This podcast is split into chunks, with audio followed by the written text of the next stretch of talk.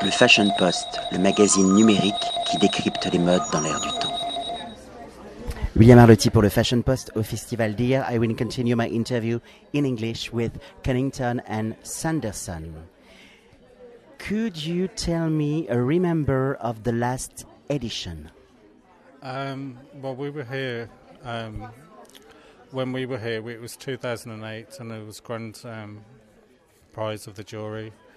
That was the award that I was given then. So that was 2008, and um, yeah, it was just a magical experience of what the whole festival is and what the whole festival celebrates. Um, new designers and the just everything about the festival is just to for lots of people to um, be together to to see new ideas and to celebrate that and that's what especially now the 30th edition is doing you know a great celebration How could you define your creative signatures?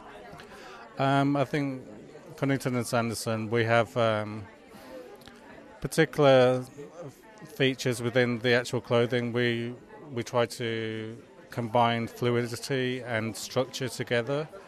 So that's the main emphasis. Is what that's what we try and do is to have really constructed garments mixed with fluidity and drape.